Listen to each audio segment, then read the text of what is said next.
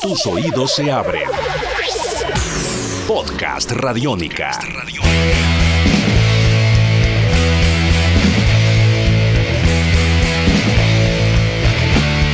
Sean bienvenidos una vez más a Podcast Radiónica. Mi nombre es Diego Londoño y a través de este espacio seguiremos reconstruyendo la historia del rock en Medellín desde las canciones, los conciertos, las agrupaciones y también los personajes. Y en esta oportunidad hablaremos de una agrupación emblemática en el rock y en el punk nacional. Se trata de Ira, 30 años de punk medallo. Esto es Podcast Radiónica. Podcast Radiónica. Mi nombre es David Viola, guitarra y vocal de Ira, infección respiratoria aguda, punk de la ciudad de Medellín. Yo empecé en el rock and roll con unos discos de vinilo que mi hermano llevó a la casa, mi hermano mayor. Eran discos de Kiss, de Iron Maiden, de Queen. Y también llevó unos cassettes. Y en esos cassettes había un cassette de Blondie eh, que me gustó mucho. Y en ese momento, cuando yo colocaba esos acetatos, ahí se me metió todo el rock and roll, me entró de una por el oído, me invadió y hasta el día de hoy. Radiónica. Muy bien, él es David Viola de la agrupación IRA, una agrupación que queremos mucho en esta casa Radiónica y en los podcasts Radiónica. Y vamos a contar un poco historias que han sucedido a través de estos 30 años de hacer música, de hacer rock and roll, de hacer punk y de hacer resistencia también a través de las canciones. Viola, ¿por qué el punk? Y, también contemos un poco cómo era hacer punk en ese momento en el que empezó eh, IRA y cómo estaba la ciudad.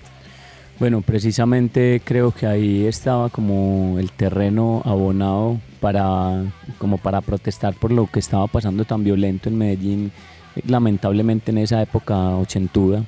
Y nosotros teníamos como únicas armas eh, las guitarras, los micrófonos, los tarros que le llamamos a la batería.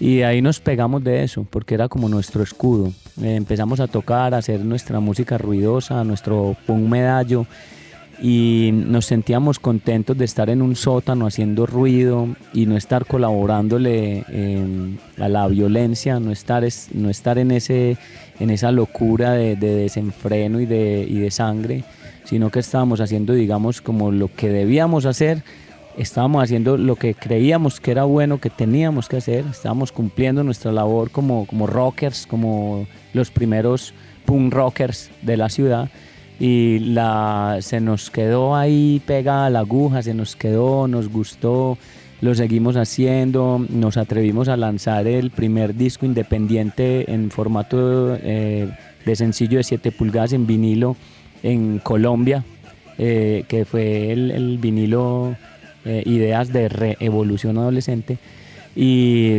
entonces ya la gente decía, ve, estos están locos, ¿cómo sacan un vinilo independiente en 1989? O sea, eso era algo impensable. Más sin embargo, eh, de lo impensable sale lo pensable. O sea, ya, ya pensar que es impensable, ya hay la mitad del recorrido. Lo hicimos, nos quedamos ahí enviándole mensajes con nuestras canciones y nuestras letras y nuestro baile y nuestra estética, enviándole mensajes de cultura, paz y arte a Medellín, que era una ciudad trágica y violenta. Creemos que después hicimos una cola larga de gente, mucha gente se nos pegó, nosotros también.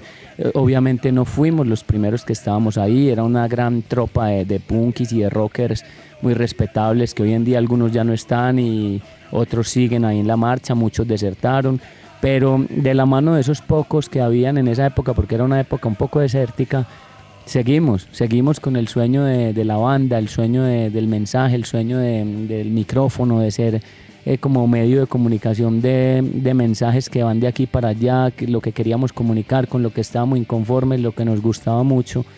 Y ahorita ya seguimos aquí de pie en el rock and roll siempre y amándolo mucho.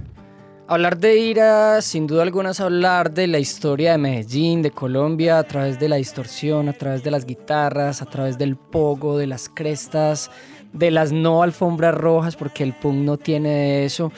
Y precisamente hablabas de varias personas que estaban ahí alrededor en esa escena musical que se veía finalizando los años 80 en Medellín.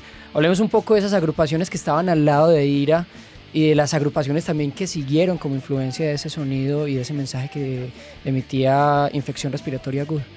Sí, nosotros estábamos ahí de la mano con, con muchos que empezaron también con nosotros, como, como los chicos de Desconcierto, eh, eh, los BSN, Bastardos sin Nombre, HPHC, otras bandas de Caldas del Sur como Crimen Impune, el nombre lo, dice todo. Y al lado de ellos y otras bandas que estaban en, los otros extremos de la ciudad, como los desadaptados, los pestes, los mutantes, los podridos, que esos eran ya como los abuelos también de, todo ese voltaje que empezó y toda esa, toda esa euforia punk que empezó en esa época.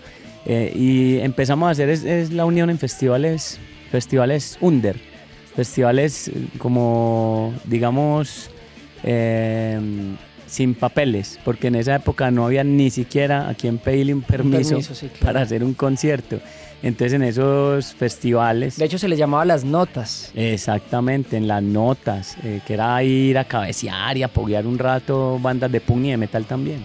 Entonces en esa unión de festivales empezaron a bajar todas las bandas empezamos a bajar, me incluyo, porque yo también era de, los altos del centro, de la parte alta del centro, que es por los lados de Boston. Y empezamos a bajar y a reconocernos y a estrechar la mano y a darnos el puño, porque eso es significativo en el punk. En aquella época nos dábamos la mano primero y después nos dábamos puño con puño, que era como un, un lenguaje de estamos unidos. Y lo empezamos a hacer de una manera independiente, de una manera autogestionada, todas las bandas jalando por sí solas, haciendo su música, haciendo sus demos y fue así como se creó una escena ya que ya, ya estaban identificadas tantas bandas como las que te mencioné anteriormente y como muchas otras que pues, eh, debería tener una lista ya eh, oficial, pero pero es una lista larga, es una lista larga porque ahí entran todas las bandas eh, que hicieron ruido en los sótanos y en los garajes en el, en el medallo de aquella época y que hoy las que se sostienen, las pocas que se sostienen, lo siguen haciendo también con la colaboración y con el acolite de la escena, del público, de los jóvenes.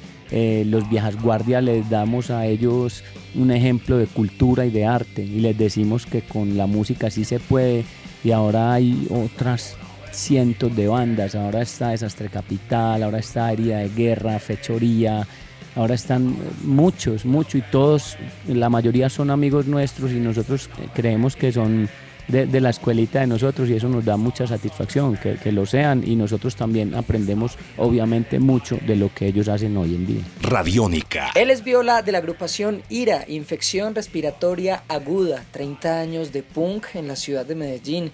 Así que continuamos en el próximo podcast con esta historia de punk, calle, de amor y también de propuesta. Salva tu mundo, usa Radiónica.